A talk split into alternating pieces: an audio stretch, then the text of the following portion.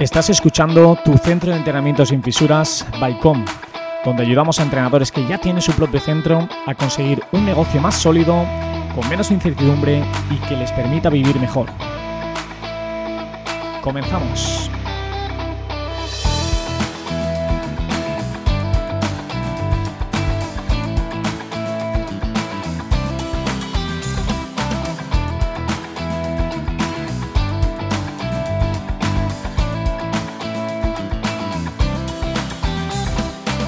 Bueno, bienvenidos a un nuevo capítulo de Tu Centro de Entrenamiento sin Fisuras. Eh, hoy para los que nos estáis viendo desde YouTube estamos en un espacio diferente y para los que directamente nos escucháis estamos grabando este episodio desde Talavera de la Reina. Hemos venido al centro de nuestro compañero Álvaro, en el que lleva muy poquito tiempo pero eh, él no se inicia ahora mismo con esto, sino que ya hace un tiempo que está haciendo las cosas muy bien y hace relativamente poquito abierto un centro ¿no? para poder seguir ayudando a esas personas y, seguir creciendo. Eh, como te digo, Álvaro no es nuevo en esto, lleva mucho tiempo haciendo las cosas muy bien y, hoy podemos estar aquí para que él nos transmita de, viva voz eh, en esta entrevista todo lo que ha hecho bien, cómo ha llegado hasta aquí y creemos que es una gran oportunidad para poder eh, escuchar a, otros puntos de vista y que también os lo puedan transmitir a vosotros. Ahora sí que sí, bienvenido Álvaro, bienvenido a tu centro de entrenamiento sin fisuras. Muchísimas gracias chicos, Dani, Adrián, un placer estar aquí con vosotros. Y bueno, pues todo un lujo, ¿no? Todo un lujo, además, eh, formar parte de vuestro proyecto que además eh, me encanta, me encanta lo que hacéis, me encanta lo que aportáis, lo que, lo que queréis transmitir y, al final eh, el propósito ¿no? de, ayudar a otras personas, como hubiera podido ser yo hace unos años, ¿no? como hubiera encantado el haberme encontrado con vosotros en el camino, el haber aprendido de vosotros, de vuestros errores, que, hay que ser inteligente también para aprovechar los errores y los aciertos de otros para al final pues eh, evolucionar, crecer y, conseguir, en este caso, pues tener un centro de entrenamiento rentable, diferente, escalable y, que realmente sea, wow, pues eh, una apuesta completamente diferente a la competencia, que me consta que vosotros lo, hacéis también muy bien allí en, en Valencia, en Com. Y, la verdad que encantado. Muchísimas gracias a vosotros por haber venido hasta aquí, que me consta que habéis hecho un gran esfuerzo, un, habéis madrugado mucho y, la verdad que encantado. De verdad, muchísimas pues gracias. Sí, genial, genial Álvaro. Gracias, gracias a ti por atendernos y vamos a empezar ya con este primer bloque para que la gente que, no te conoce todavía te conozca un poquito más. Y lo primero que te queríamos preguntar no es otra que, a qué te dedicas y sobre todo eh, por qué te dedicas a esto Bien, pues eh, fijaros, em, realmente yo estoy aquí eh, en principio por vocación, ¿no? Y, digo en principio porque yo cuando, cuando acabé, en este caso, el, bachillerato, eh, yo tenía claro que quería ser policía. Yo dije, ostras, yo quiero ser policía, lo típico, ¿no? Funcionario, se vive bien.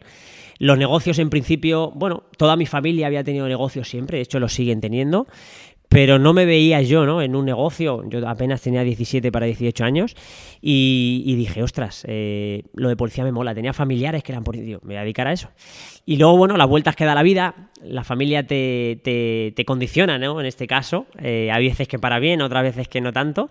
Y a mí me dijeron, Álvaro, estudia, eres joven, tienes 17 años, ya tendrás tiempo de hacer una posición. Y así hice. Digo, vale, si yo estudio, voy a hacer o ciencias del deporte o la carrera de fisioterapia. Yo el deporte estaba ligado a él desde que tengo uso de razón y la verdad que me, encantaba. Dije, vale, tiene que ser algo de esto, ¿no? Y ahí empezó todo, ¿no? Empecé, hice la carrera en, el año 2009 en Toledo, en la Facultad de, Ciencias del Deporte.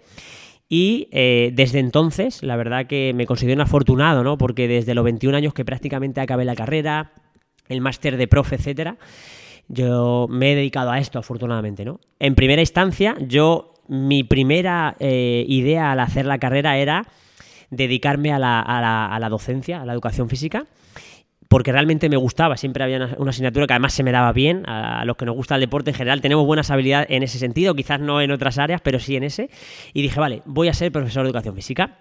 La cuestión es que luego, eh, cuando acabé la carrera, como yo ya sabía que al año siguiente iba a hacer el máster, dije, vale, voy a hacer las prácticas de la carrera en un centro de entrenamiento, en un gimnasio, en este caso fue en un gimnasio, que no es lo mismo, y a las siguientes, como voy a hacer el máster, las iba a hacer en un instituto sí así. Digo, mira, voy a hacer eh, una cosa ahora luego la otra y comparo para valorar también lo que realmente me gusta, ¿no? La cuestión es que empecé en el gimnasio, empecé a tener con 21 años mis primeros entrenamientos personales, que todavía me acuerdo de ellas, de, de Yasmín y de Vanessa, las dos primeras chicas que tuve, y fue una muy grata experiencia, ¿no? Y además sentía que ese trato más personal se me daba bien, me gustaba, me sentía cómodo, me hacía feliz, realmente se me pasaba el tiempo súper bien, la persona mejoraba. En el propio gimnasio me acabaron contratando porque les gustó cómo trabajaba y a partir de ahí todos los entrenamientos personales que surgían me los derivaban directamente a mí. De aquella manera, ¿no? Eh, quizás no está bien que lo digan abierto, ¿no? Pero no tenía contrato, estaba empezando y decía, no, no tú, cobras esto, yo me llevo el otro, y vale, fantástico. Y, así empezó todo, ¿no? A los 21 años y desde entonces eh, hasta día de hoy, hasta de hoy dedicándome a eso. Está bien porque no nos vamos a adelantar a eso, pero está bien que cuentes como esas anécdotas que te han pasado, porque al final em, va, la gente va a ver, las personas que a lo mejor tengan pensado hacer algo como tú, qué, qué etapas has tenido que ir quemando, ¿no? Sí, efectivamente. En ese caso, eh, evidentemente, eh, yo no tenía pensamiento desde, primer, eh, desde el primer día que, que yo nací, quiero ser entrenador personal, no. Fue surgiendo con el paso del tiempo. A día de hoy es verdad que que estoy muy contento, estoy muy satisfecho. O sea, llevo ya 10 años, que se dice pronto, y, la verdad que es un camino muy bonito, ¿no? Eh, también lo hablaba con, un compañero hace tiempo, y joven, tenemos una, profesión eh, tremenda, es bonita, ayudas a las personas. Si además te apasiona, te gusta, eso lo transmites, porque al final mucha gente dice, oh, es que lo vives, tío. Digo, claro, porque, porque realmente me apasiona. Eso se tiene que llevar dentro totalmente. Sí, al final creo que es una actitud, ¿no? Eh, yo soy una persona muy enérgica, muy entusiasta en todo lo que hago y, al final cuando encima es algo que, te gusta, que, tú demuestras conocimiento, que demuestras eh, que puedes ayudar a la persona, que demuestras, y esto es muy importante, luego hablaré de ello, que realmente te preocupas por esa persona que tienes delante, la persona es que lo capta rápido. Lo mismo al contrario sucede, ¿no? Pero en este caso, eh, volviendo un poco a la pregunta del inicio, eh, no fue algo que, en primera instancia yo tenía en mente cuando empecé la carrera, pero luego, bueno, por, casualidades o no del destino, pues surgió así y ya son 10 años ¿no? de, carrera y la verdad que tremendamente agradecido. Eh, con otras miras, por supuesto, porque al final el pasar, también luego lo hablaremos, mucho tiempo en la propia ejecución que por ahí hemos pasado todos, ¿no? Ya respondo también a la siguiente, a, la siguiente pregunta de qué etapas has tenido que quemar, ¿no? Al final tienes que pasar por ahí. No podemos pretender eh, querer tener de la noche a la mañana 100, 200 clientes y facturar 15, 20, 30 mil euros porque eso no va a pasar. Es más, es que es la propia experiencia previa de esos años donde has estado solo, donde has tenido que hacer absolutamente todo, donde has tenido que ser un hombre orquesta de, limpiar, de captar clientes, de hacer charlas, de hacer valoraciones, de entrenar, de, hacer absolutamente todo, de llevar las redes sociales, hay que pasar por ahí. No podemos eludir ese esfuerzo porque realmente es el que nos prepara eh, personal y, profesionalmente, mentalmente, en todas las áreas de nuestra vida, el que luego nos prepara para estar hoy aquí como estamos hoy después de prácticamente 10 años de sí, tener un centro grande, como podáis tener también vosotros, que funciona, que factura, que es rentable, que ofrece una gran experiencia, que ofrece resultados, y, pero eso al final tienes que pasar por ello, ¿vale? Tienes que pasar por Totalmente. Hablas de, esa etapa del esfuerzo como, como la más clave, Álvaro, porque todos hemos pasado por ahí. Sabemos que los inicios eh, nunca son bonitos, tienes que implicarte mucho, son duros, pero sí que es cierto que viendo lo que va consiguiendo toda persona que, se va esforzando, es cierto que, siempre va, a merecer la pena. Entonces, eh, sí que es cierto que ahora acabas de, abrir tu, nuevo centro, ya teníamos, tenías antes otro. Kaizen ha abierto prácticamente hace poco más de dos meses, mes y medio, y sí que nos gustaría saber más o menos eh, qué errores has podido llegar a cometer tú y que, y que puedan eh, servir a esas personas que a lo mejor se están iniciando ahora mismo en, el mundo del entrenamiento o que directamente también quieren abrir su propio centro. Pues la verdad que errores todos y más. no nos vamos a engañar, ¿no? Al final, bueno, pues tú cuando abres un negocio, pues nada, piensas que va a ser fácil, ¿no? Piensas que además eh, como tú eres eh, o tienes ciertos conocimientos de entrenamiento, te consideras que, lo puedes hacer bien desde ese punto de vista de ejecución, de, entrenador, del punto de vista técnico, ya piensas que abrir un negocio pues va a ser abrir la puerta y ya está, y que, los clientes hagan cola a la puerta, ¿no? Pues Normalmente suele pasar que, eres muy, muy, muy entrenador, pero es poco gestor, ¿cierto? Exacto. Sí, sí, sí, totalmente cierto. De hecho, eh, desde aquí ya, seguro que estáis conmigo en este mensaje, animamos no solo a ser entrenador, sino a pensar ya como gestor, ¿no? Y es verdad que a lo mejor al principio te cuesta un poco, ¿no? Porque dices, ostras, si estoy yo solo, ¿cómo voy a pensar en crear sistemas, en crear protocolos si estoy yo solo? Si yo sé lo que tengo que hacer en cada momento, si yo hago todo, ¿no? Ya, pero si quieres crecer, si quieres evolucionar, tienes que empezar por ahí, ¿no? Y, volviendo un poco a la, a la pregunta que, que me habéis planteado, eh, lógicamente he cometido muchos errores, ¿no? Que ahora digo, ostras, eh, ¿por qué lo hice así? Bueno, lo hice así porque entendía que era la mejor manera y era con los recursos que tenía, con mis capacidades y mis habilidades de ese momento. Ahora, lógicamente, tengo otras porque he seguido formándome, porque ahora tengo más experiencia, porque tienes mucho bagaje y mucha más escuela, como se dice, ¿no? Pero, lógicamente, he tenido que también pagar un precio en ese sentido para estar aquí, no solo económico por la infraestructura, el material, etcétera, sino también de formarte, de, crecer personal y, profesionalmente en formaciones tan a nivel técnico, pero también mucho a nivel de negocios, ¿no? Porque al final no nos olvidemos que el llevar un negocio, como tú bien has dicho antes, eh, Dani, eh, implica ya el salir un poco de la ejecución, ¿vale? Y plantearte quizás otras áreas, como es la propia gestión, que, ya te consume y te lleva muchísimo tiempo, ¿no? Y al final, cuando estamos en una y en otra, es, es tremendamente complicado, ¿no? Y así son los inicios. En los inicios tienes que hacer absolutamente todo, lo que te gusta y lo que no. Pero evidentemente hay que pasar por esa etapa, ¿no?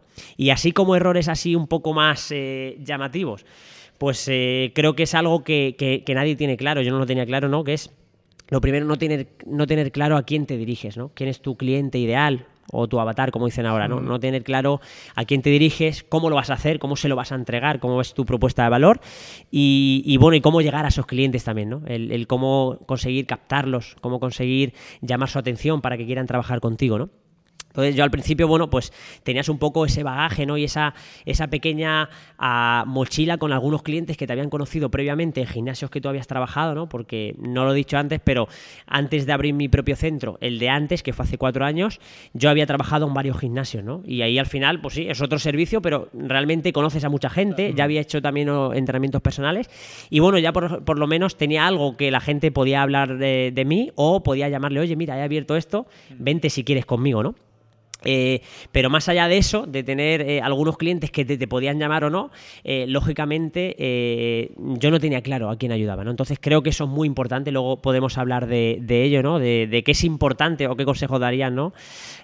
a una persona que empieza. ¿no? Para mí, el, tener claro a quién quieres ayudar es súper importante, ya sean hombres, mujeres, la edad, el, problema específico que tú le resuelves. Para mí, eso sería uno de los errores que yo cometí y que no tenía ni idea y que ahora, lógicamente, sí que estamos, estamos enfocados en ello. Ahora os cuento más si queréis. ¿Vale? Claro, normalmente eh, sí que es cierto que un entrenador tiene muy bien planificada su sesión, eh, entiende de conceptos de entrenamiento y demás, pero sí que es cierto que para atraer a, esa persona a tu propio centro es complicado el, ver cómo puedes eh, tratar de que venga, el cómo puedes captar su atención, el cómo puedes transmitirle que tu método es el mejor. Así que es cierto que esas áreas también se tienen que trabajar, son errores que, se suelen cometer al principio, pero sí que quería preguntarte también, más o menos ahora, Álvaro, a través de las habilidades que has ido eh, adquiriendo poco a poco, cómo durante este recorrido, cómo has pasado de entrenador a gestor de tu negocio. Bien, pues al final eh, ha sido algo que ha sido casi una necesidad, ¿no? Eh, al principio yo estaba solo, el, primer, los dos primeros años más o menos estuve solo, el primer año sobre todo, pero cuando ya vi que eso eh, empezaba a, coger color, ¿no? Ya que teníamos esos 40 clientes, 50, yo no podía asumir todo el trabajo, ¿no? Y ya fue cuando empezamos a, crear el equipo, ¿no? Bueno, pues crear el equipo, nuevamente, insisto, con los recursos que tenía, con las capacidades y habilidades que tenía y entendía que es la la, forma en la que lo hice, la mejor en ese momento, porque es que no sabía hacerlo de otra manera, ¿no? Que muchas veces nos fustigamos, lo tenía que haber hecho así. Ya, ahora seguramente lo haría de otra manera. De hecho, las cosas ahora se hacen de otra manera, pero vuelvo a, decir lo mismo, ¿no? Porque tengo otras capacidades, otras habilidades que yo me he preocupado en, adquirir, ¿no? Y, ese era otro de los errores que también voy a enlazar, que es la falta de formación en el negocio. la falta de formación en el negocio al final te hace que cuando tú no sabes las reglas y los principios de los negocios, porque las reglas eh, de los negocios existen, y si tú las conoces, las vas a aprovechar, y si no las conoces, las vas a sufrir, ¿no? Entonces, en este sentido, eh, para mí, eh, el formarme desde el punto de vista empresarial me permitió al principio para mí fue un error, ¿no? El no formarme, pero bueno, pues no sabía cómo llevar un negocio. Dije, ostras, esto me exige otras habilidades que ahora no tengo, pero que tengo que adquirir y que además estoy dispuesto a hacerlo, ¿no? Entonces, eh, en este caso, eh, decidí dar el paso a, empezar a formarme desde el punto de vista empresarial con diferentes escuelas, ¿vale? Y fue ahí cuando ya pasé un poco a ese rol de, gestor, ¿no? Que es lo que me preguntabas, Dani. Mm. Y, empecé a decir, oye, vale, vamos a empezar a crear equipo, vamos a empezar a crear una base para yo poquito a poco poder ocuparme de otras áreas del negocio que son fundamentales, como la captación de clientes, como la fidelización, como la atracción, eh, etcétera, etcétera, para que el negocio siga creciendo. Porque yo al final quería que el negocio siguiera creciendo. Eh, quería hacer cada día mejor las cosas y entendía que si yo estaba mucho tiempo en la ejecución, insisto, hay que pasar por ahí, he echado muchas horas, 12, 13, 14 al día, como creo que habéis hecho también vosotros en determinados momentos, que es necesario, es, innegociable, hay que hacerlo, pero ahora ya te va saliendo poco a poco. Pero eres capaz de salirte siempre y cuando sepas cómo hacerlo, ¿no? al final es siempre el cómo. ¿Se puede o no se puede? Sí, claro es que se puede. Lo que pasa es que tienes que saber el cómo hacerlo, ¿no? lo primero tienes que crear un gran equipo, un equipo que al final sea, eh, digamos, eh, tu expresión, ¿no? Lo que tú quieres transmitir, eh, lo que tu visión, tus valores, tu filosofía. Al final tienes que enseñarles a, cómo también hacerlo, el crear sistemas, el crear procesos, para tú ya intentar quedarte un poco más en la gestión, que son mil cosas. O sea, ya en la gestión ya te puedo ocupar todo el día perfectamente para hacerlo bien y tener un control de las finanzas, de los clientes, de, que la gente esté a gusto, de que, eh, por supuesto, el equipo esté a gusto, ¿vale? Que al final los clientes son la sangre del negocio y son lo más importante, pero no olvidemos que el equipo al final es lo que también eh, eh, les mantiene, alimenta el negocio, por supuesto, ¿no? Normalmente nosotros sabemos que, cuesta mucho delegar, el desprender de esas funciones como, como entrenador, pero es cierto que, tenemos que hacerlo. Y te voy a hacer una pregunta, Álvaro. Yo ya sé la respuesta, vamos, me la imagino por lo menos. Y quiero preguntarte si, echas esa vista atrás y, te piensas en tu yo de cinco años, de hace cinco años, eh, quería preguntarte si vale la pena todo ese sacrificio que, has hecho para llegar al, punto en el que estás ahora mismo. Pues mira, te voy a hacer, te voy a ser bastante sincero, ¿no? A día de hoy, si echo la vista atrás, eh, realmente después de todo lo que has conseguido, ¿no? Dices, ostras, eh, ¿ha merecido la alegría, que no la pena? La verdad que sí, no te voy a engañar. Luego es verdad que al final ese sacrificio también depende un poco lo que cada uno entienda por sacrificio, ¿no? Al final, el sacrificio, igual que el éxito, pues es algo, bueno, es algo muy personal. Yo siempre he sido una persona que además creo que me ha ayudado mucho, eh, que me he sabido sacrificar, que, que al final no me han regalado nunca absolutamente nada y que siempre he entendido, porque a mí eh, me ha funcionado, no digo que sea esto una regla universal, cuando yo más me he forzado, mejores resultados he tenido. Pero en el colegio, en el instituto, eh, en relaciones, eh, en el fútbol, en el deporte, cuando hacía fútbol, entendía que cuanto más trabajaba, más me sacrificaba, mejores resultados tenía. No siempre tiene que ser así, es decir, no siempre, por más que trabajes, te van a salir mejor las cosas. Porque al final tú puedes estar trabajando en una dirección que no es la adecuada y, te puedes estar chocando contra la pared y, y dices, ostras, si trabajo 12 horas es mejor que 6. No, porque si trabajas 12 horas desenfocada, sin un plan de acción, sin un sentido, es mejor que trabajes seis o dos con un foco, con claridad y con un plan de acción que realmente funciona, ¿no? puede ser un, tonto motivado, ¿no? Que a veces digo yo, por decirlo de alguna forma, ¿no? O sea, tienes que tener como una dirección, un plan, pero no solamente vivir de una motivación sin tener claro qué pasos vas a llevar a cabo. Exacto, para, para mí al final ya hay algo que, tienes en mente, ¿no? Cada vez que quieres hacer cualquier acción dentro del negocio, yo ya pienso en la estrategia, ¿no? Es decir, ¿cómo puedo llegar a esas personas? ¿Cuál es la forma más rápida, más óptima, que puedo invertir menos recursos? Para conseguir lo máximo, ¿no? Eso te das cuenta que con el tiempo, pues el, pensar, el estar en tu despacho tranquilo, el estar en casa, el darte un paseo y decir, ostras, ¿cómo puedo hacerlo realmente para que sea mucho mejor, para que pueda llegar a esa persona mi mensaje, ¿sí? Que no siempre es trabajar y trabajar al loco, ¿no? Un tonto motivado pues no sirve para nada. Evidentemente, el sacrificio, el esfuerzo está ahí, ¿no? Eh, como me preguntaba Dani, ¿ha merecido la pena? Yo he hecho la vista atrás y sí, eh, ¿Volvería a hacerlo? E, es probable que sí, si supiera los resultados que voy a tener, claro, pero al final, eh, dentro del mundo de los negocios, la incertidumbre eh, es. Siempre, va, a estar ahí, siempre va a estar ahí. Entonces, al final, tienes que saber también gestionarla, tienes que saber aprender y convivir con ella Porque al final el que monta un negocio y piensa que todo lo iba a ir de color de rosa, desde aquí te digo yo que no lo montes, o sea, no, no, no, no, no lo hagas. Si realmente no estás eh, ap- eh, apostando por invertir en cierto riesgo, por, por, por pasar miedo muchas veces, por saber qué, no, qué va a pasar mañana, por saber si tus, los clientes que tienes a día de hoy, el mes que viene van a seguir. Tú vas a hacer porque sigan, por supuesto, y puedes hacer acciones y estrategias porque ellos sigan. Pero pueden cambiar las circunstancias y que diga, ostras, me he quedado con 50 clientes menos. Eh, la facturación ahora no llega ni, ni para pagar los gastos fijos, ¿no? Entonces, al final tienes que aprender a convivir con ello eh, y, y sobre todo enfrentarte a esas situaciones y, y normalizarlas, ¿no? Yo ahora mismo normalizo el que mañana me pueda pasar algo o, o- o que en el negocio pase algo y, y tener un plan B. Sí, porque sabemos, porque sabemos que forma parte de- del proceso. Eso Exacto, lo tenemos claro. exacto. Y, y sobre todo enlazando con, con todo esto que me estás contando, Álvaro, eh, normalmente eh, cuando tenemos un centro como en el que estamos aquí, que es súper chulo, es súper bonito, está casi todo nuevo a estrenar, eh, sabemos que lo que se ve desde fuera es como un color de rosas, como todo limpio, todo nuevo. Pero claro, para llegar aquí hemos tenido que, pasar por una serie de situaciones, como comentabas, difíciles, que, a veces nos marcan, que a veces son más fáciles de, resolver, que a veces son menos. Pero sí que me gustaría conocer eh, cuál ha sido, eh, por la situación más difícil que, tú has podido pasar para poder llegar al punto en el que nos encontramos ahora mismo. Bien, pues hay varias, ¿no? Pero por destacar alguna, eh, sería el COVID. A mí el COVID, la verdad, que me hizo, me hizo bastante pupa, en el sentido de que, bueno, no sé si vosotros estabais en, en ese punto también, ¿no? Que tuvisteis que cerrar, pues como tuvo que cerrar medio, mundo, medio sí, mundo sí. prácticamente, ¿no? Y ahí justo estaba arrancando, ¿no? Recuerdo que tenía unos 40 clientes. Eh, además, eh, si mal no recuerdo, justo había contratado a, a la primera persona, nos cierran y yo dije, ostras, eh, vaya, vaya historia, ¿no? No sabía realmente cómo, cómo afrontar la situación. Pero bueno, dije, mira, no pasa nada. Afortunadamente tenía otro trabajo que estaba también de, de profesor de, del famoso grado de Tafat, ¿vale? Y bueno, e- era online, entonces seguía percibiendo beneficios, con lo cual mi tranquilidad, lógicamente, era mayor, ¿no? Pero yo dije, el centro de entrenamiento no lo abro ya ni en broma, ¿no? Pero bueno, yo al final soy una persona que en esas situaciones de, de, de incertidumbre, de no saber qué va a pasar, de, de no tener el control de la situación, porque el COVID era algo que no dependía de mí, lógicamente, pero sí hay otras cosas que dependían de mí. Y dije, ostras, ¿vale? ¿Qué puedo seguir haciendo por mis clientes?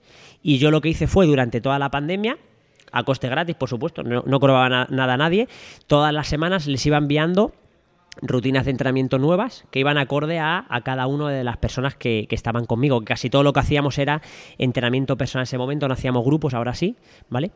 Eh, y yo dije, venga, les tengo que seguir aportando valor para que cuando esto vuelva a, la normalidad, que sa- sabía que iba a volver, entendía que iba a ser así, pues estuvieran otra vez dispuestos a- a- a confiar en mí, ¿no?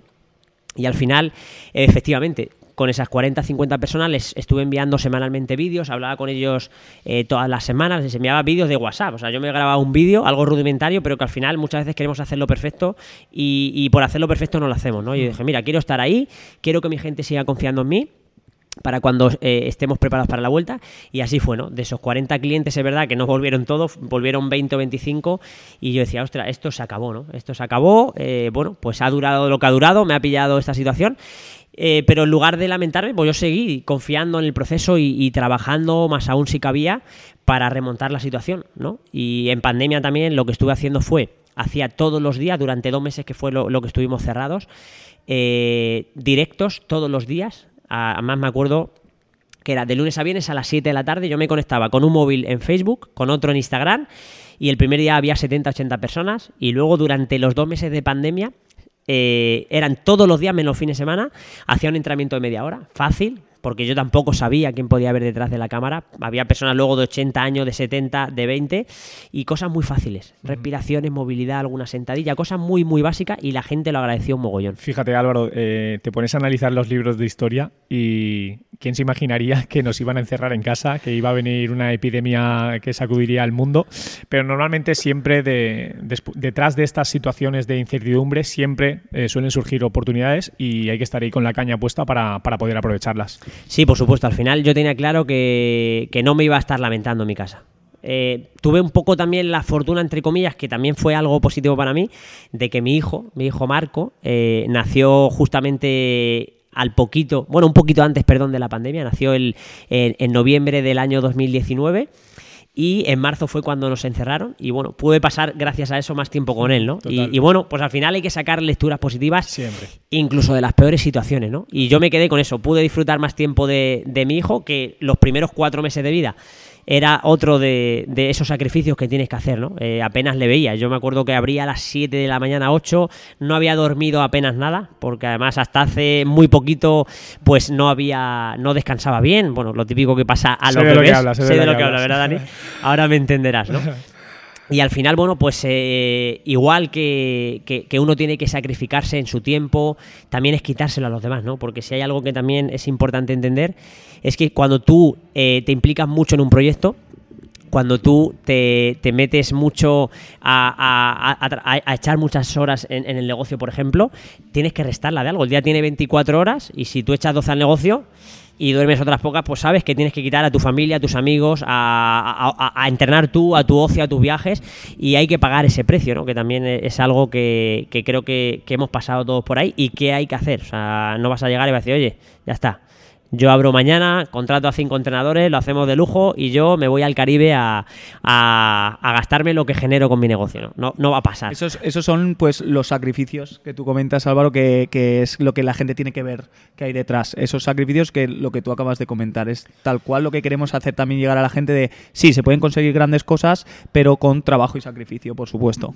Totalmente, eso es innegable. Al final, si hay algún innegociable que, que- que además creo que debe estar en el ADN de- del emprendedor, ¿vale? Podríamos decir, oye, el emprendedor nace o se hace.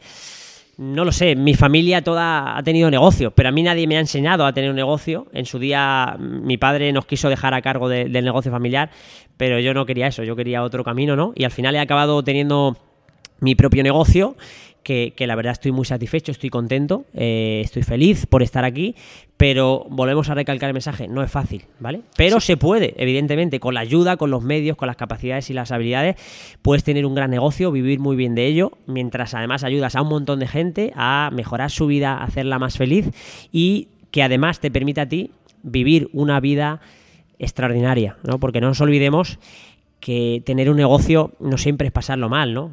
Quizás es creencias también arraigadas que llevamos de atrás, ¿no? De, no, si no trabajas 12 horas, eh, no eres un, un buen auto... No, oye, yo no quiero trabajar 12 horas toda mi vida.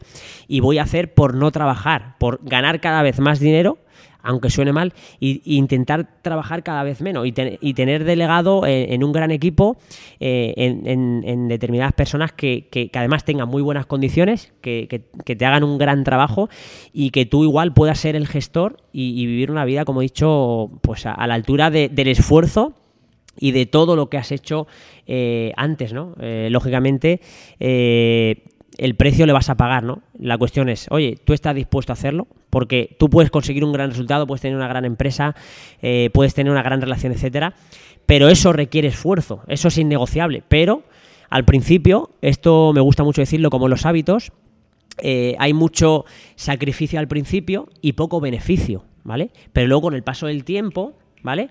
Hay muy poquito, eh, en este caso, eh, sacrificio, pero hay mucho beneficio, ¿no? Entonces, en ese caso, eh, para mí hay que tener, hay que tener muy claro eh, que hay una etapa inicial donde tú tienes que sacrificarte. Y eso probablemente implique tiempo de ocio, viajes, el poquito o, o dinero que saques en reinvertirlo, en probablemente no, no, no estés tanto tiempo con tu familia, con tu pareja, con tus hijos como te gustaría, ¿no? Pero al final es eh, tener un fin en mente, ¿no? Como decía Stephen Covey, creo que, ese, que- creo que es ese nombre, empieza con un fin en mente, ¿no? Y yo mi fin le tenía bastante claro, ¿no? Y era, oye, yo quiero que mi centro de entrenamiento sea el mejor en mi ciudad.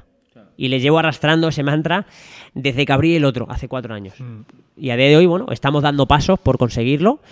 Eh, lógicamente, esto es una opinión. Mi opinión es irrelevante, la que importa es la del cliente, ¿no? y, y al final, creo que ellos son los que te ponen en, en tu sitio, ¿no? Y, y tú eres el que tienes que hacer que así sea, que hablen bien de ti.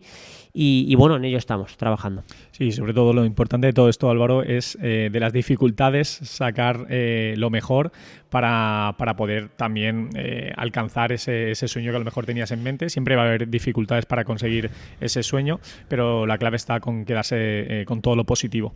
Y para cerrar este bloque, algo quería destacar tuyo y es que eres un tío muy, muy salado, pero necesitábamos también eh, conocer eh, de ti eh, cuál sería tu, tu mayor virtud o, o qué es lo que te hace que confíes más en tus posibilidades cada vez. Pues mira, eh, ¿te tengo que decir una? Bueno, todas las que, todas Todas las que pueda, ¿no? A ver. ¿Sí? A ver, para mí hay algo que destaco muchas, sin que parece, dice Álvaro, no, no necesitas abuela, ¿no? Pero para mí, si destacara una, para mí sería la confianza que tengo en mí.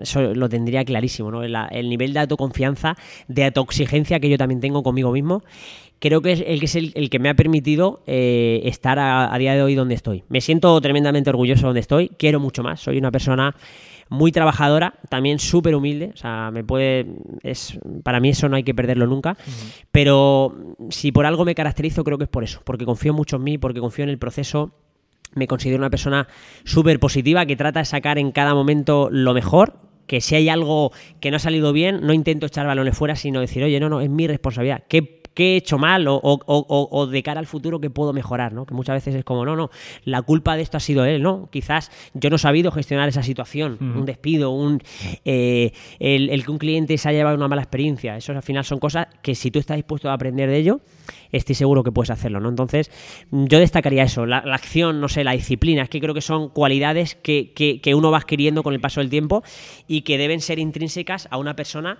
que decida emprender un negocio, ¿no? Para mí me quedaría con, con esas, podría decir alguna más, constancia, no lo sé. Pero en esencia esas, no sé. Tú- Sí, normal- normalmente todas las que nombras eh, tienen que tener las, eh, los buenos emprendedores porque si no hay confianza en, en sí mismo jamás vas a poder eh, alcanzar el proyecto eh, que tengas en mente y para alcanzar ese proyecto sí que es cierto que hay que tener una disciplina y una constancia para que en los momentos eh, con más dificultades estés ahí para decir, vale, sé que estoy trabajando a largo plazo y no me voy a rendir a la primera de cambio, sino todos los negocios eh, triunfaría todo el mundo y la triste realidad es que, es que no es así. Exacto, al final eh, uno debe reunir ciertas características para que los resultados o, el éxito, depende de lo que cada uno defina, esté más cerca, ¿no? Eh, evidentemente la receta del éxito no la sé, pero sí cuál es la del fracaso, ¿no? Y esa ya te digo yo que es rendirte a la primera de cambio, eh, bueno, pues no saber cómo afrontar ciertas situaciones, el, el venirte abajo porque hay algo que no va bien, el, pensar a corto plazo, ¿no? Pues son algunas características que tienen personas que al final eh, es complicado, ¿no? Que realmente consigan tener grandes resultados en su vida, como pueda ser eh, ganar más dinero, tener un gran negocio, tener una gran relación con tu pareja, con tus amigos, tener tiempo libre, ¿no? Al final todo eso son resultados y evidentemente cuanto más preparado estés, más fácil será de alcanzarlos, ¿vale? Y bueno, para mí hay una frase que, que me gusta mucho, ¿no? Que he aprendido gracias a la formación empresarial que he ido adquiriendo en, los últimos 4 o 5 años y que sigo haciendo. Dentro de muy poquito estar en otra, dentro de poco en otra, porque al final entiendo que debe ser así. Eh, y dice algo así como tu negocio crecerá hasta el punto en el que tus habilidades y tus capacidades como líder y como gestor de negocio lo hagan, ¿no? Tú no puedes pretender facturar el doble, el triple cada año si tus capacidades son las mismas que hace 5. ¿Vale? Entonces, al final, esto creo que es importante, una reflexión importante, ¿no? De, oye, pues eh, fórmate, rodéate, acompáñate, apóyate en personas como podáis ser vosotros, que ya han pasado por ese camino, que saben exactamente cuál es el paso, lo que funciona, lo que realmente eh, es importante para que realmente puedas tener un negocio que te permita ayudar a la gente y luego pues también tener una vida tranquila o extraordinaria, que al final muchas veces pensamos que mm, buscar una vida de ensueño, una vida donde, donde generes más, donde tenga más tiempo libre, donde trabajes menos, parece que es eh, de narcisista, ¿no? ¿no? Que no, que al final Sí, lo suele- que creo que todos queremos, claro, ¿no? se suele tener una vida decir mejor. como, como tabú y, y realmente todo el mundo y quien diga que no miente eh, piensa de esa forma. Yo lo digo alto y claro, es decir, eh, si dentro de uno, dos o tres años puedo trabajar mucho menos y ganar mucho más, es a lo que aspiro. O sea, no, no, no, no vamos a engañar, ¿no? Evidentemente que, que todo esto funcione maravilla, de que si yo tengo que estar aquí 12 horas al día como ahora estoy, o 13, lo, lo vaya a hacer. Pero no renuncio a una vida mucho mejor de la que tengo ahora. Eso son cosas diferentes, ¿vale? Oye, Dani, ¿tú sabes que contamos con un servicio de mentorías? ¿En serio? Cuéntame algo más. Pues tío, ojalá hubiéramos tenido una oportunidad así cuando nosotros empezamos. Es un servicio donde ayudamos a otros emprendedores que tienen un centro de entrenamiento a captar y fidelizar clientes, pudiendo de esa manera facturar más y consiguiendo un negocio más sólido y en consecuencia más tiempo libre. ¿Y cómo puedo conseguir más información para poder contratar este servicio? Lo puedes hacer de dos formas, o mandando un correo a entrenamientocom.gmail.com o un WhatsApp a nuestro número de teléfono 640 33 24 72. pues espera mi mensaje que voy a por ello ya. Y ahora continuamos con el capítulo de hoy. Bueno, ahora vamos a pasar a una parte un poquito más hablando, Álvaro, de lo que, de lo que es la gestión del propio centro, ¿no? Porque, bueno, pues aquí van a haber aspectos muy, muy importantes que, seguro que a la gente les sirve un montón de ayuda, ¿no? Y lo primero que, nos gustaría que nos comentaras es que ahora mismo, pues, cuántas personas trabajáis en el centro, ¿vale? Te voy a unir un poquito un par de preguntas que sería, pues, eso, ¿no? ¿Cuántas personas ahora formáis el equipo, ¿vale? Eh, ¿Por qué y en qué momento tomas la decisión de empezar a ampliar ese equipo? Y si nos puedes remarcar esas tres cualidades que tú crees que sí o sí eh, tiene que tener una persona que, ahora mismo esté contigo formando parte de todo esto. Venga, pues vamos por partes. Eh, en este caso, respondiendo a tu primera pregunta, eh, Adrián, somos seis miembros en el equipo, ¿vale? Somos cinco entrenadores. Yo me incluyo como entrenador porque no dejo de ser entrenador. Soy emprendedor, soy gestor, como queréis llamarlo, pero a mí también el entrenamiento me gusta, ¿no? Entonces sigo haciendo entrenamientos. Eh, así sin que nadie nos escuche, eh, más de los que me gustaría, pero bueno, al final también estamos en una etapa, como hemos dicho antes, de, inicio, eh, ahora tenemos que, estar todos a full, tenemos que echar las horas que sean necesarias para que el negocio crezca, para que el negocio sea atractivo de cara a los usuarios. Y, al final, bueno, pues el esfuerzo, volvemos a lo mismo, es, es innegociable en este sentido, ¿no? Entonces, yo hago labores de gestión y también de, entrenamiento. Luego tenemos cuatro entrenadores que se dedican puramente al entrenamiento.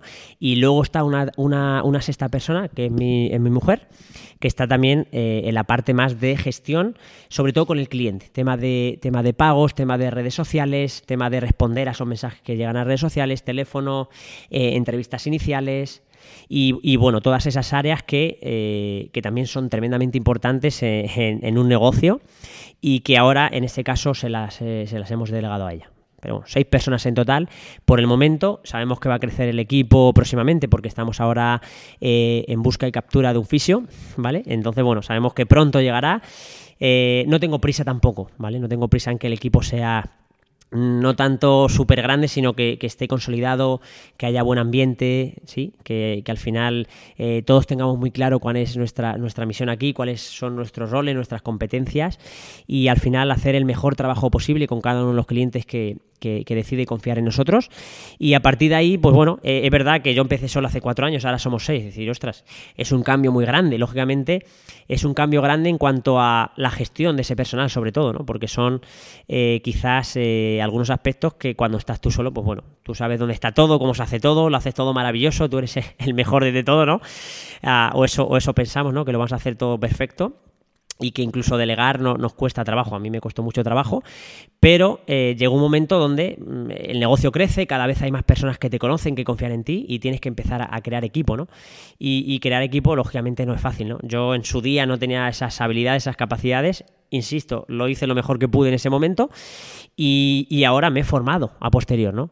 cómo liderar equipo, cómo ser un buen líder, cómo gestionar problemas que puedan surgir, etcétera, etcétera, ¿no? Entonces, todo eso, lógicamente, te hace que tengas que adquirir habilidades y nuevos conocimientos para, en esta situación nueva de tener eh, seis personas o, cinco a tu cargo, pues lógicamente hacerlo de la mejor manera posible para que esto eh, esté ordenado, haya una, forma de trabajar, unos sistemas, una forma de, comportarse, unas reglas, por así decirlo, para que luego al final el negocio funcione y pueda ser incluso eh, también escalable, ¿no? De que puedan venir otras personas y sepan exactamente cómo hay que hacerlo el primer día, cómo se valora a un cliente, etcétera, ¿no? Y, respondiendo a otra de las preguntas, em, en este caso, eh, algunos criterios interesantes desde mi punto de vista para contratar a alguien. Lo primero, lo primero, que, sea buena persona. Es que al final decimos, no, que tenga siete carreras. ¿De qué te sirve siete carreras si luego es eh, impuntual, si luego no trata bien a la gente, si luego no tiene habilidades sociales? Con lo cual, para mí el que sea buena persona, que me transmita, ¿vale? Eh, lógicamente cuando cuando contratas a alguien, bueno, pues eh, depende el proceso de selección que tú elijas que se haga, pues te reúnes con la persona, bien por videollamada, si es de fuera o, bien en persona, pues eh, bueno, pues tú interactúas con ella, le preguntas una serie, oye, ¿cuánto tiempo llevas? ¿Por qué has decidido estudiar esto? ¿no? Eh, ¿Realmente te gusta lo que estás haciendo? ¿Dónde te ves de aquí a, unos años? ¿no? Pues todas esas preguntas ya te, te van dando un poco feedback de si esa persona realmente encaja en tu filosofía porque si, si, hay algo que yo valoro mucho es que la persona encaje en mi filosofía, ¿vale? Eh, que, tenga unos principios, que tenga unos valores, que tenga una forma de, comportarse, que tenga eh, unos valores como el mío o, como los míos y como los de mi empresa, ¿no? Porque al final toda empresa tendría que tener una misión, unos valores, unos principios por las cuales regirse, ¿no? Aquí los tenemos bastante claros y cada persona que quiere formar parte del equipo tiene que tenerlos, empezando por ahí. Y luego, evidentemente, criterios más técnicos, ¿no? Para nosotros, que la persona tenga formación específica, ya sea como mínimo... Eh, el TAFAT, que tenemos en este caso un chico que lo tiene, extraordinario, o eh, en, otro, eh, en, otro caso la carrera. Nosotros, eh, como mínimo, vamos ahí, es decir, no, no, contrataríamos nunca a nadie, eso para mí es un criterio de exclusión, el no tener formación, por mucho que tenga 20 años de experiencia, pero para mí tener la carrera o como mínimo el, el TAFAT, principalmente valoramos más la carrera. todos los que hay aquí tenemos carrera, salvo una persona que tiene ese grado superior en, en, TAFAT. Y en este caso, para nosotros, esa formación es algo que es eh, un criterio determinante, ¿no? O sea, igual puedes ser muy buena persona, puedes tener muchas habilidades sociales, pero eh, no puedes ser un tonto motivado. O sea, tienes que saber entrenar a la persona, ¿no? Sí, es como el que quiere conducir y mínimo tiene que tener el carnet de coche. Efectivamente, ¿no? Partimos de esa base de que tiene unos mínimos, que luego, lógicamente, esto también eh, lo hablasteis vosotros en, en una entrevista, ¿no? No podemos pretender el tener a una persona con tres carreras, con cinco máster y luego darle 10 o 15 horas, porque ahora mismo no podamos darle más. No, luego le iremos enseñando nosotros cómo queremos trabajar, ¿no? Porque luego cada persona viene con unas ideas, con unos conocimientos, con un bagaje y, lógicamente puede que, que no sea lo mismo que queremos transmitir en nuestro negocio, ¿no? Entonces, en ese sentido, no tenemos que coger a la mejor persona, ¿no? Si yo valoro que sea una persona que tenga ciertas habilidades sociales que para mí son esenciales, o sea, no te digo que lo valore más que la carrera, pero, pero es que tienes que tener habilidades sociales, porque al final nuestro servicio es un trato de tú a tú, muy personal, y esa persona tiene que tener un mínimo, un mínimo de, empatía, de, sonreír, de, preguntar, de, de, chascarrillo, de saber cuándo le puedo gastar una broma, cuándo no, de, saber cuándo corregirle, cuándo, oye, ¿cómo estás hoy, María? No, no te veo bien, de, preguntarle sin tapujo, oye, ¿qué te pasa? ¿no? De, saber cuál es el momento adecuado ¿no? para sacarle ciertas conversaciones y de, y de que haya al final una, una, una relación, porque estos son relaciones, los negocios son relaciones que se basan principalmente la confianza y que en ese sentido eh, las habilidades sociales te van a dar un plus como entrenador. Y si ya tienes la carrera y otras habilidades específicas de liderazgo, de comunicación, la leche, ¿no? Pero no podemos pretender que esa persona que tenga absolutamente todo, ¿no? Tendrá que tener algunas o a lo mejor todas y digamos, oye, tú para mí, que a mí me interesa mucho, ¿no? De aquí súper interesante quedarse como primero has nombrado esas habilidades y luego ya has nombrado pues también la importancia de la formación, pero que lo primero que has resaltado es eh, pues esas habilidades que tú consideras tan importantes. Bueno, pues aquí Álvaro también te queríamos preguntar un poco para que la gente lo conozca, eh, qué protocolos eh, pues tenéis preparados para que el funcionamiento del centro sea pues el que, el que tú quieres en este caso, ¿no? sabemos que pueden haber protocolos de atención al cliente, que pueden haber protocolos en un tipo de servicio como puede ser un servicio de entrenamiento en grupo y otro tipo de protocolo que se puede dar cuando doy un servicio diferente como un entrenamiento personal, pueden haber protocolos incluso de qué necesita una persona para darse de baja, etcétera, etcétera. Entonces, em, comenta la importancia un poquito de esos protocolos y, y sobre todo, pues, un poquito hablar de cómo lo lleváis a cabo, ¿vale? Bien, para mí a día de hoy, eh, si hay algo por lo que estoy trabajando más en esa parte de gestión, de estrategia, es precisamente en, optimizar esos sistemas y esos protocolos que básicamente lo que nos permiten es que la experiencia del usuario sea siempre la misma y dentro de la misma la mejor posible. Es decir, que independientemente de que esté yo, que esté Dani, que esté Adrián en el negocio, que las cosas se hagan de una determinada manera, como nosotros entendemos que es lo que queremos transmitir, nuestro ADN o nuestra esencia, ¿no? Entonces, en ese caso, para mí, eh, esto de los protocolos es algo relativamente nuevo, ¿vale? Eh, antes no los tenía, porque, bueno, pues cuando uno está solo, pues dice, ¿para qué quiero yo protocolos, sistemas, invertir un montón de tiempo? Que hay que invertirlo, pero luego sabes que es tiempo ganado, ¿no? Esto es como una valoración, bueno, pues conoces a la persona, la valoras y dices, ostras, ¿por qué no entrenas ya? No, vamos a conocerlo y luego yo te voy a ofrecer el servicio que mejor se adapta a ti. Pues esto es, es lo mismo, ¿no? Entonces, para mí a día de hoy los protocolos y los sistemas son esenciales, es eh, como la llave del éxito y del crecimiento y de la escalabilidad. Sin esa llave no vas a poder crecer, porque cada vez que tengas un entrenador nuevo y le tengas que estar explicando absolutamente todo, tengas que estar detrás de él, cada uno luego entrene de una manera eh, libre albedrío, no haya eh, una planificación, no haya un sentido. Cada vez que alguien pregunta información, por ejemplo, por redes sociales, le contestemos una, una, una, vez le digo, hola, ¿qué tal? Gracias por, por tu interés, valorar tal, tal, y al otro no le contesto en un periodo mínimo de horas, o le digo, hola, al final todo tiene que estar súper protocolizado y, esto para mí, como os he dicho, es una de las piezas clave para tener un negocio, un negocio rentable, predecible y que pueda crecer en el, en el largo plazo. ¿no? Eh, y ahora os comento algunos ejemplos que tenemos. ¿vale? Por ejemplo, eh, atención al cliente. Bueno, a nosotros la mayoría de clientes nos llegan bien por boca a boca, ¿vale? De clientes que están aquí muy contentos y nos los traen. Eh, también nos llegan clientes, por ejemplo, a través de, redes sociales, ¿no? Vosotros, por ejemplo, las movéis de, forma extraordinaria y muchas llamadas a la acción. Oye, eh, te damos más información. Nosotros, eh, igual, intentamos captar la atención de los clientes o captar clientes por diferentes vías, ¿no?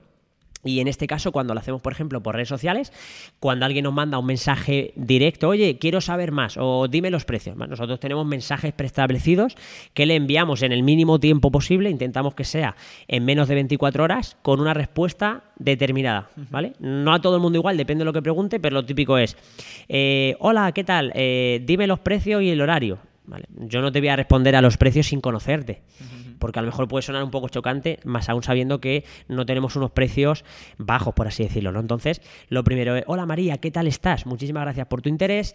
Mira, si quieres, eh, déjanos tu teléfono, te llamamos y vamos a quedar, vamos a vernos para que nos cuentes con calma tu caso y valorar cómo podemos ayudarte. Tenemos mensajes de ese tipo también para el correo electrónico, ¿vale? Y al final son protocolos que nosotros utilizamos para garantizar la misma experiencia y que luego también al final nosotros tengamos el control de, esa gente que llega, ¿no? Eh, ¿Qué otros eh, protocolos sistemas tenemos? A la hora de trabajar, por ejemplo. Siempre que una persona empieza a entrenar con nosotros, una vez que ya se ha apuntado, ya ha rellenado su formulario con sus datos personales, eh, si por ejemplo quiere que le saquemos en vídeo o no, su firma, las condiciones de cuándo se paga cuánto se paga, eh, cuándo, por ejemplo, eh, cómo reservar la aplicación, cómo cancelar una clase, cómo, cómo darse de baja. Todo eso viene reflejado en una hoja que se le explica el primer día, en este caso le explicamos en, la recepción. Eh, se firma, se escanea, se manda por correo electrónico, ¿vale? Un correo electrónico también muy chulo que también la, gente cuando llegue a, ostras, no es un correo de aquí tienes, no, es un correo bonito, vistoso, atractivo, ¿sí? Y eso forma parte de nuestro, de, ese sistema eh, de, protocolo un poco de bienvenida, ¿no? Aparte de eso, siempre que una persona, una vez que ya ha formalizado todos esos trámites de, de rellenar la ficha y demás, ya se le emplaza una primera cita, ¿vale? Para hacer una valoración siempre, siempre, desde que yo abrí, hacemos una valoración el primer día y ahora lo que hacemos, por si también sirve de, ayuda y de inspiración, es que tus dos primeras clases, independientemente de que empieces tú solo en entrenamiento individual o en grupos reducidos, tus dos primeras clases es tú solo. Es un formato de media hora, dos días, con un entrenador y donde hacemos lo que llamamos el PTI 1 y el PTI 2. Personal Trainer Introduction 1, que sería como una valoración eh, cuéntame objetivos, eh, cuéntame si te duele algo, si tienes alguna lesión, como una pequeña anamnesis. ¿Vale? Con lo más importante. Y luego le hacemos una valoración funcional a nivel de, test globales y analíticos que ya tenemos protocolizados, que ya eh, los entrenadores en una fichita ya van rellenando rápidos y en media hora lo tienes todo como lo más importante para empezar a trabajar, ¿no? Y luego el PTI 2 sería lo mismo, pero ya, sobre todo si empieza ya la parte de grupos, lo que hacemos es media hora también solo con un entrenador para ti, eh, donde te enseñamos ya la filosofía de trabajo, cómo calentamos, cuál es el trabajo de fuerza, ya te vamos dirigiendo un poco y familiarizando con ese contexto que te vas a encontrar en la zona de grupos, ¿vale? Entonces, bueno, ya la persona no empieza de cero, es como, mira, no empiezas en grupo de golpe y porrazo, por así decirlo, sino que yo te dedico a ti exclusivamente dos horas, bueno, es eh, media hora y media hora, dos sesiones, para saber exactamente cómo lo hacemos. Hacemos un calentamiento y una sesión eh, tipo de allí, como más o menos sería, pero en formato reducido, ¿vale? Y luego la verdad que la gente lo agradece mucho y luego además nos permite para conocer el punto de partida de esa persona. Cuando ya vas a la zona de grupos, que ahora sigo con los protocolo y los sistemas de allí, ya sabemos más o menos en qué nivel está. ¿Vale? Dentro de la zona de grupos, que es un poco donde exige más control, porque al final hay mucha gente con perfiles muy variopintos, tan pronto se junta una persona de 60 años con una de 27. Y evidentemente, aunque el sistema de trabajo está muy claro, pero hay que adaptárselo a cada persona. Yo no puedo decir, oye, eh, hoy tocan sentadillas con 50 kilos. No, esto es un centro de entrenamiento, no es eh, aquí haces lo que quieres cuando quieres. ¿vale? Aquí te valoramos, conocemos tu caso y luego te ofrecemos cuál es el servicio que mejor se adapta a lo que nosotros entendemos que mejor te viene Puede ser el más barato o el más caro. Pero yo en ese sentido soy súper honesto. Digo, mira, María, para tu caso yo te recomiendo empezar por aquí, que puede ser más económico que otro programa que sea, por ejemplo, más caro. Pero ahí tenemos que ser súper transparentes eh, y no solo buscar incluso nuestra propia beneficio, sino también el de la persona. Si yo creo que te puedo ayudar eh, en otro servicio de grupos reducidos que es más económico y te va a ir bien y te lo vas a pasar pipa, ¿para qué te voy a vender otra cosa que es más cara y que realmente no te hace falta? ¿Vale? Entonces, volviendo un poco a los sistemas, una vez que ya hemos pasado por eh, el rellenar la ficha, el valorarle, ya pasa o bien en la sala de entrenamiento personal donde estamos hoy, ya sigue un poco, pues oye, eh, lesión de rodilla, bueno, pues lo vamos a abordar de una, de una, manera determinada. O ya vas al grupo, que es un trabajo más general, pero luego lo tenemos por niveles, ¿vale? Nosotros, por ejemplo, el trabajo de hoy, si no me equivoco, es eh, patrón dominante de rodilla bilateral, que es en este caso sentadilla. Eh, tracción, eh, tracción vertical, que serían dominadas o remos en poleas, por ejemplo, ¿vale? Y luego creo que tenemos un trabajo de zancada dinámica y, otro de, tracción, ¿no? De, empuje, perdón. Nosotros lo dividimos de la siguiente manera. Tenemos dos bloques de fuerza, primero un calentamiento, ¿vale? Se hace en una zona determinada, que también es importante de que dentro de ese sistema, oye, el calentamiento se hace aquí. Se hace de esta manera y tenemos que incluir estos contenidos respiración, FOAN, eh, eh, movilidad, activación, potencia, pliometría, lo que sea, dentro del trabajo de, ese día y luego, lógicamente, eh, dentro de la filosofía de trabajo de, cada grupo. ¿no? Y luego de ahí pasamos a un grupo de fuerza, perdón, a, los bloques de fuerza que son dos y que ya los trabajamos en otra parte del centro. ¿vale? Entonces, todo va como muy, oye, las sentadillas se hacen aquí, las barras están aquí, luego se coloca aquí, luego se deja allí, es decir, que haya bastante orden.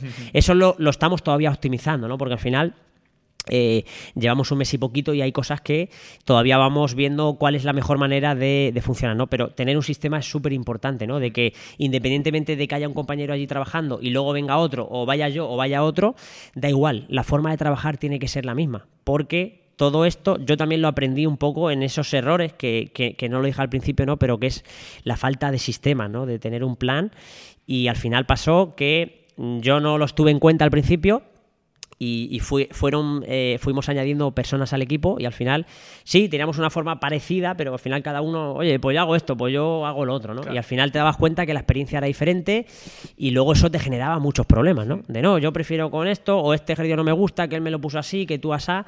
Entonces eso realmente te genera muchos problemas, ¿no? Y una forma de ahorrártelo es, desde el primer minuto, aunque estés solo, ten muy claro cómo quieres trabajar, documentalo haz un, un, un protocolo, un sistema de, cada cosa que hay aquí, de, incluso de cuándo se ponen los aires acondicionados. Se ponen aquí hasta ahora. Cuando esto, eh, cuando sea hasta ahora, lo tienes que quitar, ¿vale? Porque al final eh, eso es súper importante para, insisto, garantizar una misma experiencia de, cliente, que eso lo hacen muy bien las franquicias, las de comida y todo esto, lo hacen fantásticamente bien. Y yo además esto, a modo también un poco para, abrir eh, un breve paréntesis, lo aprendí en un libro de marketing, ¿no? Y decía algo así, dice, mira, eh, una de las cadenas más grandes de comida rápida del mundo es McDonald's, ¿vale? Y está gestionada por gente que no sabe ni hacerse la cama. Así de claro lo ponía. ¿Y por qué ellos crecen tanto? Y, en este caso eh, lo puede llevar casi cualquiera, porque tienen los sistemas porque tienen los protocolos de cómo se hace, cuándo se echan las patatas, cómo hay que hervirlas, en qué momento hay que retirarlas, cuánta sal se echa, eso lo tienen súper protocolizado.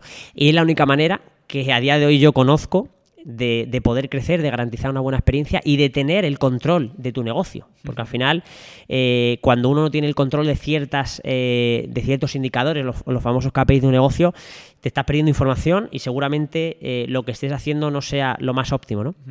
Yo, yo ya me llevo dos lecciones de aquí. la primera es, em, es bueno generar esos sistemas para que la gente que viene a tu centro no entrene con Álvaro, sino que entrene en Kaizen en este caso. O sea, que lo haga en el sitio y lo haga porque en el sitio encuentra lo que quiere, no porque encuentra lo que quiere con una persona determinada.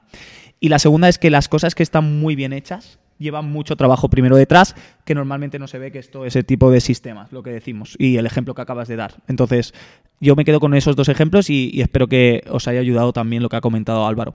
Luego, eh, queríamos pasar, Álvaro, ahora a preguntarte un poquito, eh, dentro de todo este tema de lo que es gestionar un centro, ¿cuál es, em, digamos, la parte más complicada para ti? Lo que peor llevas puede ser, eh, lo que peor llevo es pues, gestionar equipo, que mi equipo esté contento en cuanto a horarios, sus, capacidades que lleven aquí, o es la atención a los clientes, o es la captación, o es la fidelización.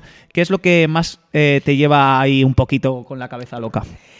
Pues eh, te podría decir que todo, todo lo que has dicho, ¿no?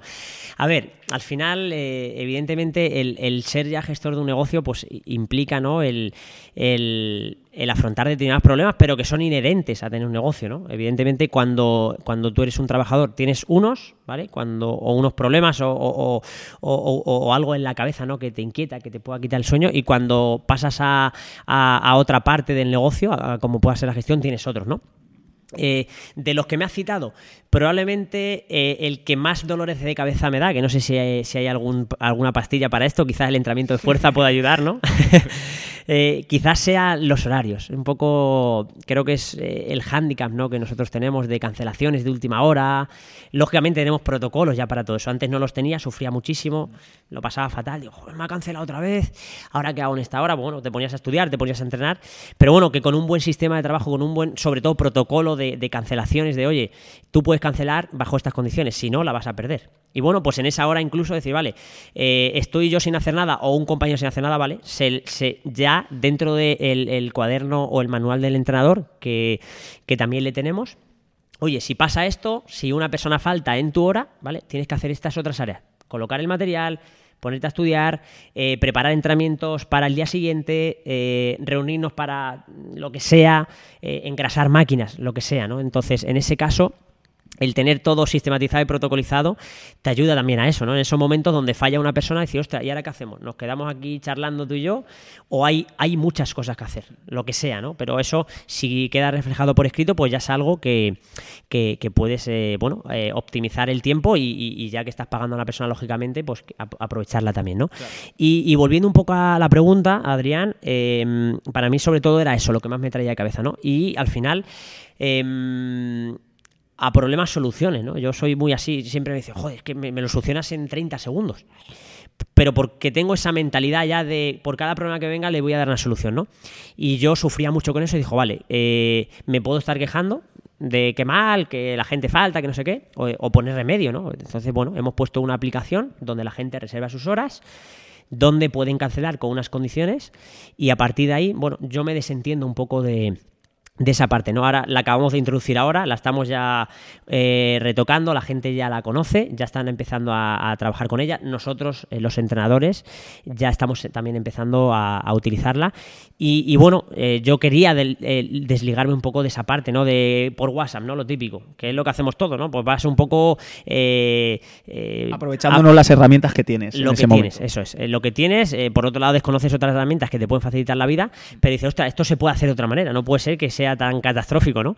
Y bueno, pues eh, a día de hoy es lo que más me, quitaba el sueño, eh, esa parte, ¿no? Pero bueno, lo hemos solventado, la verdad que, bueno, poquito a poquito la, gente se va a ir acostumbrando a ello y, y sin problema. Y luego, bueno, por nombrar alguna cosa más, en relación al equipo, bueno, sabemos que llevar eh, equipos no, no es fácil, no es fácil. Yo, por lo menos para mí, es algo muy bonito, ¿no? Pero bueno, al final tienes que tener también, lógicamente, lo que hemos hablado antes, ¿no?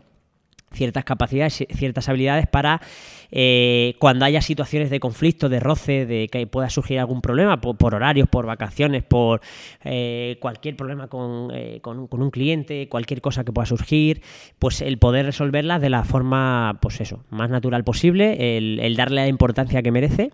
Y, y por otro lado, bueno, pues siempre hablar con la persona, comunicarnos, porque al final el refrán este de que eh, dos no discuten si uno no quiere, ¿no? O, es que si te comunicas, jope, vas a saber lo que piensa la otra persona. No, no, no, no, saques conclusiones anticipadas, ¿no? Siéntate con él, oye, ¿qué, pasa? ¿Todo bien? Cuéntame. Ya está. Al final, hablando se entiende la gente. Sí. Y aquí, por ejemplo, si tuviera que sacar, eh, pues lo mismo, ¿no? Una conclusión sería esa, que al final lo que se nota mucho que, que nos quieres transmitir es oye, eh, a lo mejor al principio no lo hacía perfecto, pero he ido aprendiendo de eso y poco a poco he ido introduciendo una solución. Y esa solución a lo mejor no ha sido desde el primer momento la mejor y también ha ido progresando y cada vez pues eh, se encuentra más acertada a lo que yo quería eh, pues años atrás y poquito a poco pues va saliendo todo mejor. Bien, pues nada, simplemente para acabar este, este bloque, Álvaro, quería comentarte que cuál ha sido pues esa situación más complicada que has tenido que gestionar con un cliente. Lo que sabemos, ¿no? Al final eh, pasamos mucho tiempo pues con personas eh, y bueno, pues pueden surgir pequeños conflictos, prácticamente lo estabas comentando ahora, ¿no? Que al final lo mejor es comunicarlos. Pero bueno, ¿cuál ha sido esa situación que has dicho, ostras, Aquí o, no lo he llevado como quería o el cliente me lo ha puesto complicado, ¿no? Bien, pues eh, yo me considero una persona bastante empática, ¿no? Y que, y que antes de clamar el grito en el cielo, ¿no? Pues intento, oye, mm, ver qué ha pasado, ¿no? Sinceramente, en, los últimos cuatro o cinco años desde que tengo el centro, incluso más allá, desde los diez años que llevo como entrenador con los primeros clientes, no he tenido grandes problemas. Sí, siempre surge algún roce, algún, pero nada relevante. Recuerdo así, por mencionar alguno, una chica que, se llamaba María, eh, en el otro centro fue, eh, y no sé qué pasó. Estaba, creo, eh, creo que era yo, explicándole un ejercicio a un compañero y, decía que era mucho peso, ¿no? Decía, oye, es mucho peso, cuando lo había hecho 20 veces ya, ¿no? era una persona complicada, ahora que no nos oye nadie, ¿no? Pero bueno, que, no pasa nada, nosotros tenemos que adaptarnos, ¿no? Entonces eh, se pilló un poco en rebote, le dije, oye, venga, inténtalo, que... pero así, o sea, algo supernatural, como podamos decir a otra persona, ¿no? Eh, y se cogió un rebote y salió medio corriendo y bueno, pues eh, lógicamente yo... Y no volvió. sí volvió, ah, sí, volvió, sí volvió. Entonces luego, bueno, pues yo le dije, oye, María, ¿qué ha pasado? La dejé que marchara Lógicamente había más personas, ¿vale? Eh, la gente flipó un poco como diciendo, lo que ha pasado, ¿no? Mm.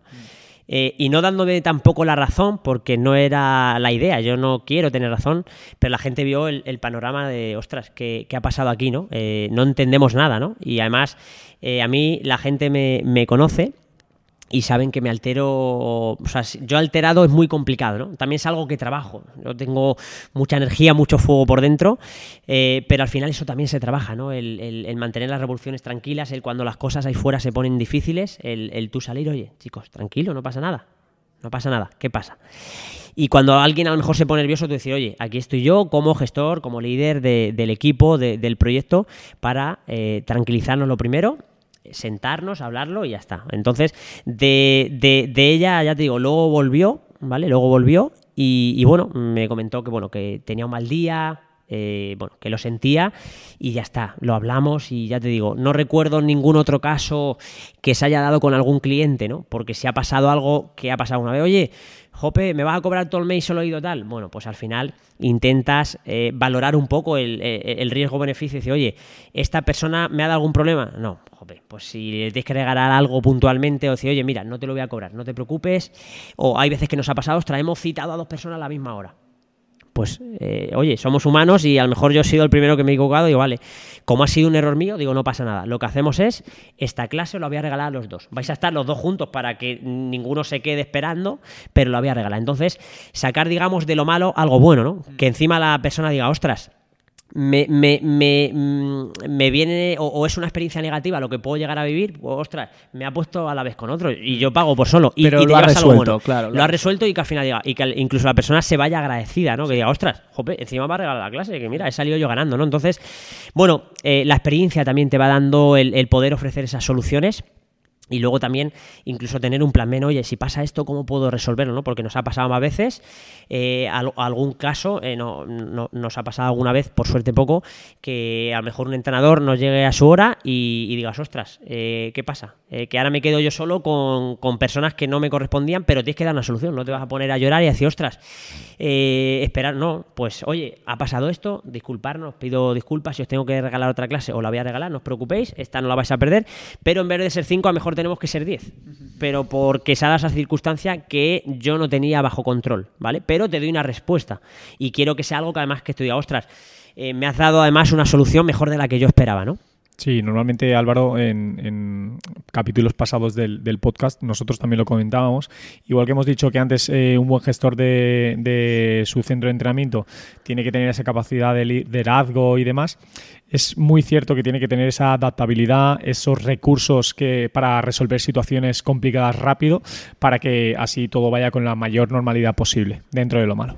Sí, correcto. Al final eh, te das cuenta, ¿no? Que dentro de, de, tu, de, tu, de tus competencias, ¿no? O de tu rol como gestor, no está solo el decir, oye, el horario y tú vienes aquí, tú allá, o sea, no, es que al final hay muchas cosas detrás, ¿no? Y, y evidentemente, cuanto más preparado estés tú para afrontar todos los problemas que puedan surgir, mucho mejor. De hecho, al final eh, puedes apuntar una hoja, oye, ¿con qué problemas me puedo encontrar en mi centro de entrenamiento? Y, puedes tener un plan B de todos ellos, ¿no? Para que luego, cuando eso ocurra, decir, ostras, pum, le da una respuesta al segundo. La gente se puede quedar flipada, pero tú ya lo tenías trabajado de antes, ¿no? Entonces, ese es el trabajo en la sombra que no se ve, ¿no? Pero que realmente eh, para mí tiene que estar, ¿no?